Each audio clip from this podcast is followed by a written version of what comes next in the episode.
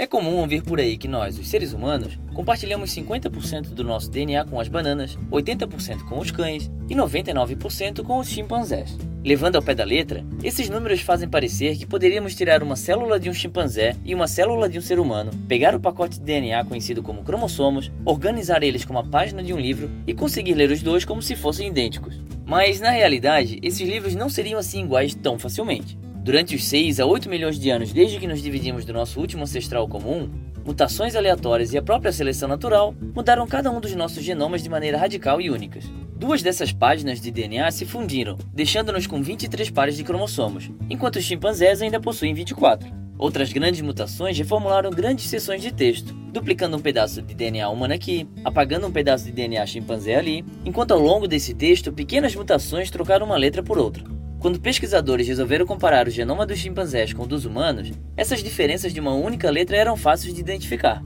Mas as seções grandes e incompatíveis, bem, não era. Por exemplo, se um parágrafo genético com milhares de letras aparece duas vezes no genoma humano, mas apenas uma na contraparte chimpanzé, essa segunda cópia conta como milhares de mudanças ou apenas uma? E o que dizer de parágrafos idênticos que aparecem em ambos os genomas, mas em lugares diferentes, ou em ordem inversa, ou ainda quebrado em pedaços? Ao invés de macaquear por aí com essas questões difíceis, os pesquisadores simplesmente excluíram todos os grandes setores incompatíveis, nada mais nada menos do que 1,3 bilhões de letras de DNA, e compararam os 2,4 bilhões restantes letra por letra, chegando à conclusão que 98,77% eram idênticos.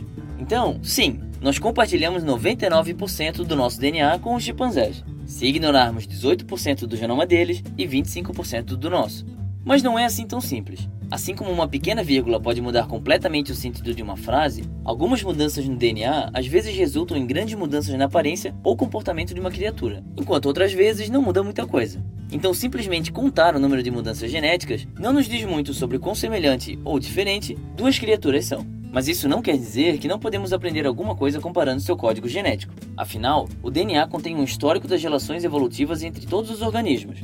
É um registro meio confuso, mas lendo com atenção, fomos capazes de reunir informações o suficiente para aprimorar a árvore da vida que começamos a desenhar muito antes do sequenciamento de DNA existir.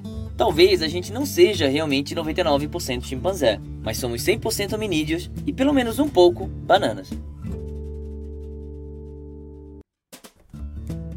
Se você gostou desse vídeo, clique em gostei e compartilhe com seus amigos. E se é a sua primeira vez por aqui, não esqueça de se inscrever. Toda terça e quinta temos vídeos novos aqui no Minuto da Terra. Até mais!